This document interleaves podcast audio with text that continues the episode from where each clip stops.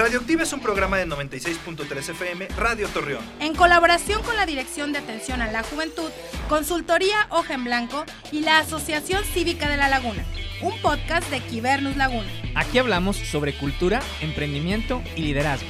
Con Ceci Guerrero, Arturo Aranda y Abraham Cuellar. ¡Comenzamos!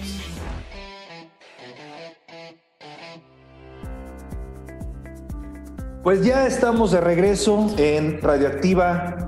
Radioactiva Activa tu voz. Recuerden que este es el espacio en el que buscamos poner las voces de los y las laguneras que están haciendo algo no solo por nuestra región, sino me atrevería a decir que hasta por el país. ¿Cómo no? Y estoy como siempre con mi amigo Abraham Cuellar, Ceci Guerrero, encantados de tener a nuestras invitadas, porque hoy son invitadas, porque estamos en el marco del Día Internacional de la Mujer. Ceci, ¿cómo estás?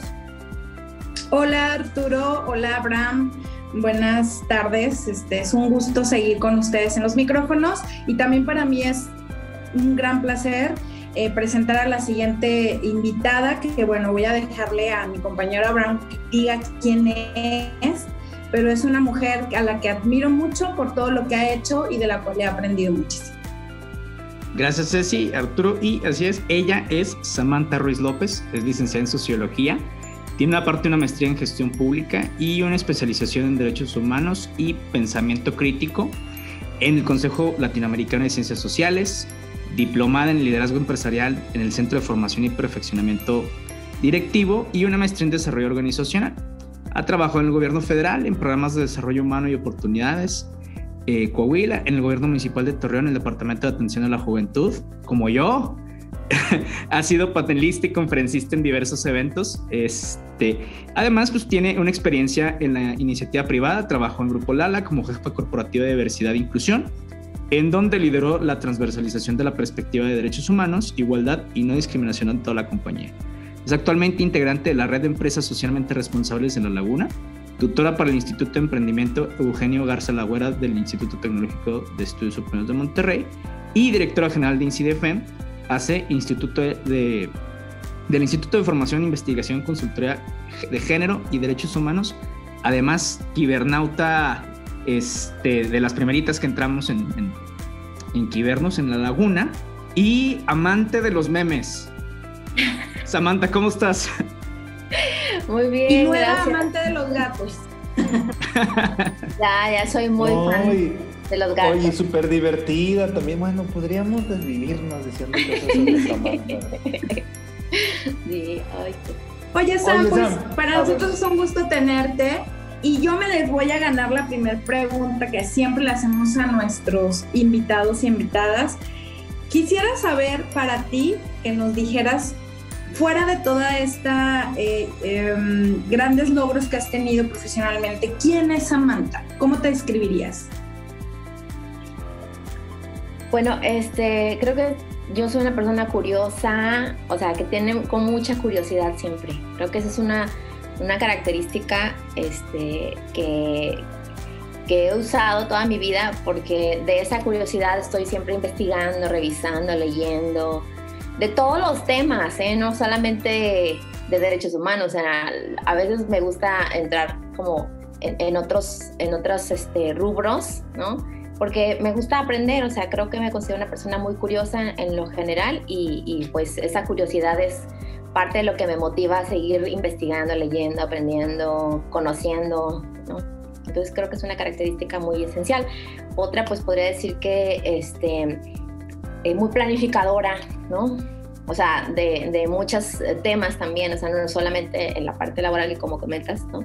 Sino también soy una persona que siempre está como pensando, ¿ahora qué vamos a hacer? Hay que hacer esto, hay que hacer aquello, hay que ir acá, hay que buscar tal cosa siempre estoy como pensando, ¿no? Siempre hay vueltas, vueltas, vueltas a los asuntos para, pues para seguir teniendo las mejores experiencias y también me considero muy hedonista, muy hedonista en el aspecto como filosófico, ¿no? O sea, de, de disfrutar las cosas que, que, tengo, que me llegan, que aprendo. O sea, si hay cosas como negativas, pues siempre después contesto con un meme, ¿no? O sea, tratar de ver esta parte divertida, ¿no? De, de, de, las, de las cosas. Entonces, eh, ese hedonismo filosófico este, también lo, lo, traduzco en hacer actividades que me, que me llenan, me causan de placer, ¿no? Me, llenan de, placer y, y pues trato de pasarla bien en la medida de lo posible. Oigan, por ahí luego nos, arrebatamos la palabra y luego cuando no la queremos arrebatar dejamos el silencio. Oigan, este, Sam, yo tuve la, la, oportunidad de conocer a Sam ya hace tiempo, cuando inicié prácticamente mi vida laboral.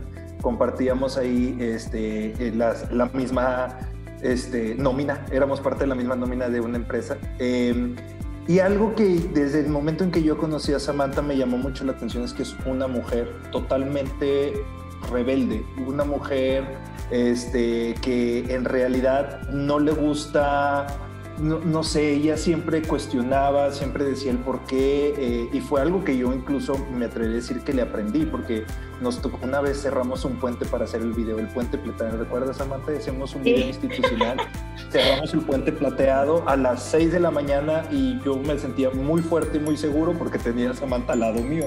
Y dije, pues ella se le va encima a cualquiera que venga a decirnos que qué que, está pasando, ¿te acuerdas? Pero eh, creo que esa puede ser una característica tuya, eh, siempre estar luchando en contra, no en contra, sino siempre estar luchando a favor de injusticias, eh, siempre estar este, viendo que se, que se cometan, eh, que no se cometan este, los delitos. me acuerdo que también cerraste toda una colonia una vez, ¿te acuerdas? Entonces, háblame de esa Samantha que es una mujer disruptiva, fuerte, gritona, entrona, chido. Fíjate que yo, este, al contrario a lo que muchas personas esperarían, crecí en un ambiente como muy de, mm, eh, con muchas, este, mm, trabas, ¿no? Para ser mujer. Eh, mi papá pues era muy machista, por ejemplo, y, siempre como había como cosas que, que no podíamos hacer, ¿no? Y yo desde, desde adolescente era, ¿y por qué? ¿no? O sea, yo siempre era como que la preguntona, la contestona. Pues me, me, nacía, me nacía porque yo cuestionaba por qué teníamos que ser así las mujeres. Eh, llegaba de la escuela, por ejemplo, y tenía que limpiar la casa, ¿no? ¿Y qué pasaba con mis hermanos? Ellos acostados, haciendo la tarea o acostados, y yo limpiando, ¿no? Este, cuando yo también llegaba de la escuela, también llegaba cansada y todo. Entonces, esas cosas son las que yo decía, ¿por qué tengo que hacerlo yo?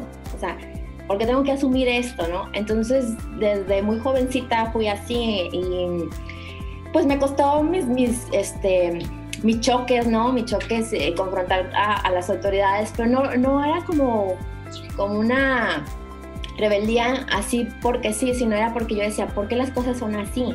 ¿Por qué tienen que ser así? Era como las cosas que yo me preguntaba desde muy jovencita. Y y cuando yo veía alguna situación que decía yo, esto es ético, esto es justo, es algo bueno, entonces me sumaba sin dudarlo, porque em, sentía yo que se tenía que hacer algo, aunque fuéramos poquitas personas. yo he ido a marchas con 20 personas, 10 personas, ¿sí me y aún así hacemos este, toda la faramaya que se tenga que hacer, ¿no? Entonces, eh, para visibilizar una situación y, y, nunca me ha dado como pena, ¿no? Yo no soy como este, penosa en ese aspecto de, ir a hacer algo o solicitar algo, ¿no? Al contrario, o sea, eh, trato siempre de, darle el primer paso, ¿no? O dar el primer golpe, depende de lo que se necesite. Entonces, este, yo sí puedo ser, como tú dices, o sea, rebelde, pero porque yo necesito comprender las cosas, o sea, por qué vienen así, por qué hay que hacer así, ¿no? Lo único que aprendí es a, modificar o a modular esa rebeldía o esa manera de ser de acuerdo al contexto que se necesita y a ser más asertiva cuando hablo. O sea, cuando quiero expresar algo, o sea, eso también tuve que aprender a ser más asertiva y no solamente a, ser emocional, ¿no? Contra una situación que, esté, que se esté viviendo. Claro, oye, pero y fíjate que todo eso eh, contrasta con, con, con la, con, muchas de las cosas que admiro de ti y una de ellas es tu apertura para platicar las cosas. O sea, sobre todo en temas, eh, digo, yo lo digo de mi perspectiva, obviamente. Eh, el tema, por ejemplo, del feminismo no, es un tema que a mí me, eh, en lo personal, pues tenga un conflicto con ello, sino que hay muchas personas, sobre todo los hombres, es un tema que de repente es así un poquito de, este, lucha y contrastes, pero es una persona que cuando preguntan, y la, pregunta sobre todo es legítima, eh, contestas de una manera que, ah, mira, o sea, tratas de ayudar a comprender a la persona, de ver el punto de vista, de, de, que entiendan esa parte de, ah, por eso, y precisamente como tú ya lo cuestionaste, eh, es, me imagino que es eso de que, mira, cuestionate esto, o sea, a ver, pregúntate, es así, entonces te he visto, cómo, cómo platicas, hemos platicado tú y yo, entonces es, es algo de que te admiro muchísimo, eh, esta parte en, cómo eh, mantienes tus convicciones, cómo mantienes las ideas, cómo mantienes lo que está bien y tratas de transmitirlo de una manera que no sea confrontativa, pero sí asertiva, como acabas de decir. Al contrario de ello es de que pues el mundo arda y al final de cuentas, pero pues este, pues ya, veo que de repente no funciona mucho. Pero eso es lo padre, o sea, que esa, esa parte que tienes tú de, del diálogo. Te voy a, te voy a, les voy a decir aquí a tu público un secreto. Este es el método socrático. Eh, eso siempre lo he usado, yo lo aprendí desde muy chica, o sea, porque mi familia es también muy como de de, hablar con claridad, ¿no? De decir las cosas, de aprender a decirlas y todo. Entonces yo lo aprendí desde muy chica, fue como muy innato para mí. Y mm, ya después comprendí yo que era el método socrático, estar invitándote a la reflexión a través del cuestionamiento, ¿no? Que tú mismo este, identifiques de dónde viene tu pensamiento. Anotado. Oye, y... y Oye, ah, ya me siempre me quitas el micro. Ah, es cierto. en ese, es que viene en línea lo que dice. Yo he estado sentado en una mesa con Samantha en el momento en el que este, ha habido comentarios incluso eh, muy machistas, chistes incluso hasta misóginos y yo... Ya sé, que, ya sé a qué momento te refieres y también me acuerdo. Sí, entonces, y, y, a mí, y, eso es lo que yo admiro mucho de Samantha. Ella encabezando o, un movimiento feminista, ella sabe ser súper diplomática, eh, atinada en los comentarios y, lleva la reflexión, ¿no? Y, este, y yo creo que, bueno, por eso Sam, por todo lo que hemos dicho, ha llegado a, a a, estar en donde está, ¿no? A la cabeza de un movimiento como INCIDEFEM. Quisiera introducirnos eso, pero sé si tiene una pregunta que la haga y luego ya nos introducimos a INCIDEFEM. No, pues ya, ya me la robaste. Yo, Justo quería hablar de INCIDEFEM. Gracias, Arturo Aranda. Siempre me quitas el micrófono. Eso es muy Siempre. Sí, siempre me lo quitas, Sam, regáñalo. Pero no es por machista, es por metiche. A mí me gustaría que, que platicáramos Fíjate, y soy nomás yo contra ellos dos, pero mira. Oye, pero tiene para los dos. ¿eh? Sí, oye, pues sí, yo sola. Claro. Yo conozco a Ceci, yo conozco a mi gente. no me dejo. Oye, Sam, nos platicaras eh, la, la, la, razón de ser de Incide FEM, creo que viene justo en un momento súper necesario en, en estas. Eh, nuevas formas de, empezar a entender el feminismo, lo digo desde mi perspectiva personal. Eh, yo empecé a involucrarme en los movimientos feministas de una manera muy como eh, natural, o sea, me fue llevando, pero desconocía totalmente los temas. Y haber estado en el, diplomado de género de INCIDE me ha podido mm, mostrar una visión muy clara de lo que es el movimiento, hacia dónde vamos y por qué lo estamos haciendo que antes no tenía, que yo nomás lo hacía porque justo esta revolución, sí, ¿por qué? ¿Por qué le hacen esto y por qué no? O sea, como de enojo, ¿no? Y ahora, eh, gracias a esto, tengo una conciencia más clara de lo que es y por lo que lo estamos haciendo. Me gustaría que le platicaras a nuestros radioescuchas qué es IncideFem, por qué IncideFem. Bueno, eh, fíjate que mm, cuando haces trabajo colectivo tiene más impacto que hacer algo individual, ¿no? Entonces, eh, platicando con mis colegas que actualmente formamos en CIDEFEM, cada quien tiene o brilla desde su área, porque desde su área tiene cierto reconocimiento ya de muchos años de trabajo, de mucha formación, de mucha búsqueda. Entonces, pero al final de cuentas eh, eh, se traduce a veces en cosas individuales. Y la propuesta que hicimos en INCIDEFEN es, es, agarrar este equipo maravilloso, este gran equipo comprometido, especialista, que sabe de lo que sabe, que, ya invirtió mucho en sí mismo, en sí misma, en capacitarse, en preguntar, en cuestionar, en investigar. Y que ya aprendió a lo largo de la vida con muchas situaciones en su vida. Entonces cuando nos juntamos, eh, platicando de que es importante llevar esto a nivel como más profesional, porque lo que pasa con muchas organizaciones civiles ciudadanas que son muy buenas y tienen muy buenas causas, muchas veces solamente se quedan como en un nivel de activismo, activismo social, que no es nada malo tampoco porque se necesita ese tipo de agrupaciones, pero no transitan a la parte profesional, ¿no? a, esta profesionalización de los saberes y, y, sobre todo también no, no está como tan rentabilizado su trabajo. A veces es un trabajo que se hace con mucho esfuerzo y, y, no hay como tampoco una retribución económica a, trabajos tan loables como lo que se hace. Lo que hicimos en FCDFM pues hacer una propuesta de este tipo para brindar a la sociedad trabajo profesionalizado de formación, de incidencia, de este trabajo de análisis organizacional que, que no se estaba como cubriendo porque muchas organizaciones no tienen como ese, ese, no han transitado a ese nivel, pues. Entonces lo que hicimos fue que detectamos que ofreciendo un servicio profesionalizado a los diferentes grupos sociales que, todo, que todos los grupos necesitan aprender conocer estos temas y ver cómo los implementan en su vida, fue como que empezamos con esta propuesta de INCIDEFEM, tomando como, como centro a las personas, o sea, el, derecho, los derechos humanos y específicamente el de las mujeres, que también tenemos como esta, la parte este, colateral que son las masculinidades, ¿no? Pero también estamos como tratando de revisar otros temas que son interseccionalidad, transversalidad, que también son herramientas que nos ayudan a, brindar mejores opciones a la ciudadanía, a las instituciones, a las empresas, al gobierno y a las otras organizaciones. Por ahí sale como INCIDEFEM y pues nos hicimos una asociación eh, pero pues eh, buscamos un crecimiento para hacer como un, un parteaguas también a nivel nacional de, estos temas.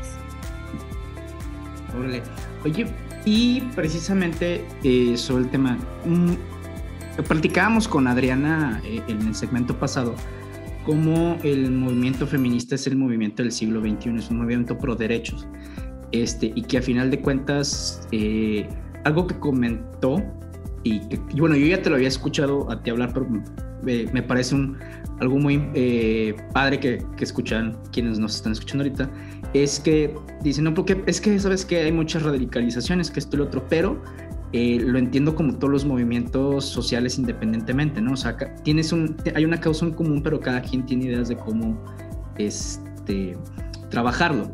No sé si nos podrías contar un poquito más de esto, o sea, que es como que esa tela de juicio mala, si quieres ponerlo así, que ponen al femenino. Es que no se ponen de acuerdo, pero pues bueno, a ver, o sea, ¿qué hay alrededor de, todo esto?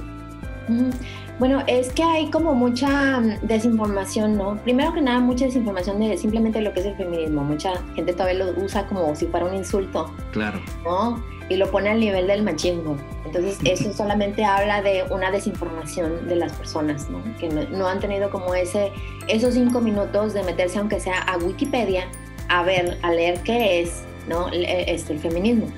Y todavía dentro del feminismo eh, tenemos que hablar de feminismos con plural. Entonces, ¿por qué? Porque existen muchas corrientes feministas y cada corriente tiene una posición, una postura ante la sociedad y ante el sistema, ¿no? Entonces, este, estas corrientes feministas muchas veces pudieran al interior de los feminismos parecer, como parecer, les digo, como contrarias, pero no, son simplemente como otros grados o niveles de compromiso o de, denuncia o de posicionamiento ante las situaciones de violencia y las situaciones de este, donde no se respetan los derechos humanos de las mujeres. Entonces, más bien, lo que yo podría decir es que em, los, feminismos pues tienen una postura epistemológica, filosófica diferente y, muchas veces hacia el exterior, hacia afuera, en lo común, no se comprende y no se conocen las corrientes feministas y por eso dicen, no, es que unas son así, otras son así, y pónganse de acuerdo. No, en lo que sí estamos de acuerdo es que todas las corrientes feministas, independientemente de, la,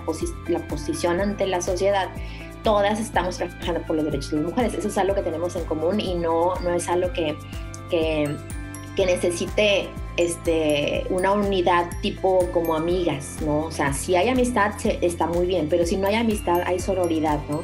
Esta parte de ah, establecer alianzas estratégicas entre todas las colegas feministas, aunque tengamos posturas diferentes, para trabajar por el bien común de las mujeres, que nuestro, nuestro sujeto político del feminismo son las mujeres.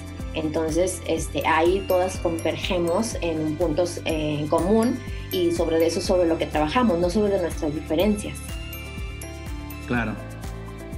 Oye, y yo, bueno, en esto también creo que algo importante en el movimiento feminista y que yo siempre lo reconozco en mi persona es tiene que ver con también la, enseñanza o, el, aprendizaje, ¿no? Por ejemplo, eh, yo siempre lo he dicho, me acerco con Samantha, a veces con Ceci, cuando desde, a ver, ¿cómo tiene que ser mi discurso? A ver, esto no lo estoy entendiendo, a ver, esto yo pensaba de otra manera y ayúdame a entenderlo. Y creo que eso es algo bien importante con INCIDEFEM porque los, los, sus cursos de capacitación y, los programas que tienen y en, los, y en las acciones que se están involucrando tiene ese fin, o sea, ir compartiendo, enseñando, eh, que podamos aprender como sociedad. Yo creo que el machismo y este puede erradicarse con, con, con, el aprendizaje, nada más que no todos los hombres y mujeres estamos dispuestos y dispuestas a aprender, ¿no? Porque pues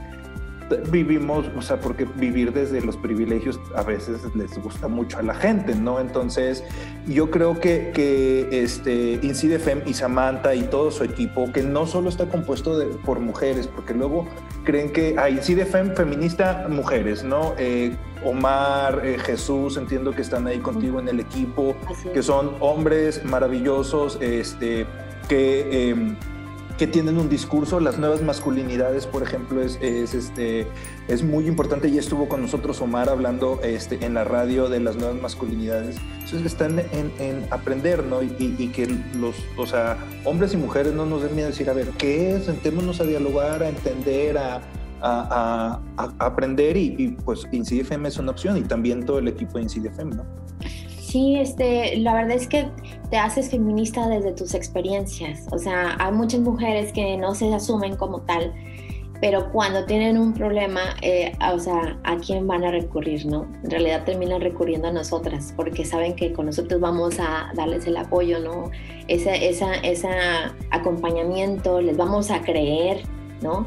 Entonces, este, el tema de los derechos humanos, como platicaba como en otros espacios, es que nosotros vamos a trabajar los derechos humanos de las mujeres, aunque ni las mismas mujeres los quieran, ¿sí? Este, los tenemos que trabajar, los tenemos que impulsar, que, este, que eh, meter como en, esta situación de, que sean legales, legítimos, este, que estén este, eh, dentro de la, la constitución, dentro de nuestras leyes, porque cuando tú lo vayas a necesitar, ¿no? Ahí va a estar el derecho. Entonces es cuestión nada más de hacer uso del derecho este, cuando tú lo necesitas pero si no en tu, en tu mundo privado, personal, individual, sientes que no lo necesitas, que no necesitas el feminismo, eh, perfecto, ¿no? Es a través de tu proceso y tu experiencia de vida donde te vas a dar cuenta que necesitas pensar diferente, que necesitas este, tomar elementos diferentes de vida, porque si no, no vas a cambiar. Es una locura querer cambiar haciendo lo mismo, ¿no? Entonces, más bien tienes que buscar como otras opciones. Por ejemplo, la, la ley contra la violencia digital eh, muchas personas criticaron mucho esa ley increíblemente. ¿Por qué? Porque dicen, ah, ¿para qué andan ahí de este, haciendo y deshaciendo, mandando fotos desnudas? Eh, eh, ahí está, ¿no? Eso son con sus consecuencias. Y muchas mujeres lo, critican. Pero, ¿qué va a pasar? Que el día de mañana que su hija, su nieta, si explico, pase o transite por una situación de violencia de este tipo, van a tener que usar la ley de la, contra la violencia digital, ¿no? Esa ley por la que no lucharon, por la que no pensaban, no esperaron, pero ahí va a estar. O sea, ese es parte de nuestro, nuestro trabajo de concientización de la ciudadanía, que nos permitan luchar por nuestros derechos, porque aunque tú no los uses, no los ejerzas, no te interese, deben de estar normados y regulados y tiene, tenemos que tener esa vertiente para que cuando lo necesites existan. Oye, y, como tú lo dijiste, eh, eh, a lo mejor en ti, en tu persona, en tu situación individual, no necesitas el feminismo, pero también yo digo, es de conciencia, es de conciencia social, de justicia, este, de derechos humanos, o sea, no solo de personas de individuos, es de, de entender eh, lo que está pasando en el entorno social y saber que es un momento en donde hombres y mujeres debemos de vivir este, por, eh, por igual, con los mismos derechos, con las mismas posibilidades, con... Entonces, bueno, a mí eso me gustó eso de tu discurso, bueno, porque dices, si de tu parte no lo... No lo, no lo puedes entender o creer. No lo, no lo puedes creer, o sea, eres parte de una comunidad, ¿no? Bueno, yo con eso me quedo porque se nos acaba el tiempo y Abraham y si quieren hacer preguntas siempre. Padres. No, Abraham, Abraham, va a ser una pregunta interesante y de medio loca, pero interesante. fíjate que esta pregunta ya, cuando empezamos a, hacer este tipo de preguntas, hay, una que me interesa mucho hacerte a ti, por precisamente el tema de derechos humanos. Eh, independientemente de lo que vaya a pasar, porque va a pasar, creo yo, o bueno, todas las tendencias van por allá, tenemos a la, inteligencia artificial. O sea, ahorita lo tenemos desde una manera en donde te puede apoyar para, o sea, Spotify que te da canciones y grupos que te pueden gustar, YouTube que te pone videos, etcétera. Vaya, son algoritmos. Pero esto va, empezando a evolucionar de una manera natural, en donde los, eh, los seres humanos tendemos a antropomorfizar muchas de las cosas. Y una de estas es la inteligencia artificial, vaya, androides, robots y todo. Entonces, tal vez en un futuro llegue esto de, ok, hay robots, a imagen y semejanza de los seres humanos. Hay este, y la inteligencia artificial permite que creen su propia personalidad, que creen su propia sentimientos, este, basados en algoritmos y lo que quieras en, temas digitales. ¿Cómo crees o digamos que tú vives en ese tiempo específico desde un tema de derechos? Eh, ¿Se consideran tal vez humanos o sea, tendríamos, ¿tú crees que tendríamos que redefinir el concepto de humanidad?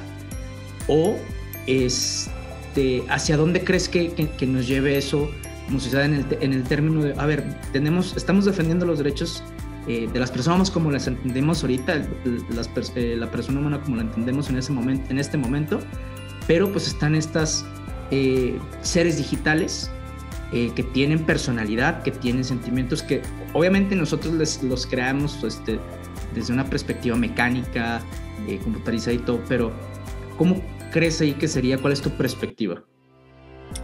Bueno, pues mientras no nos esclavicen,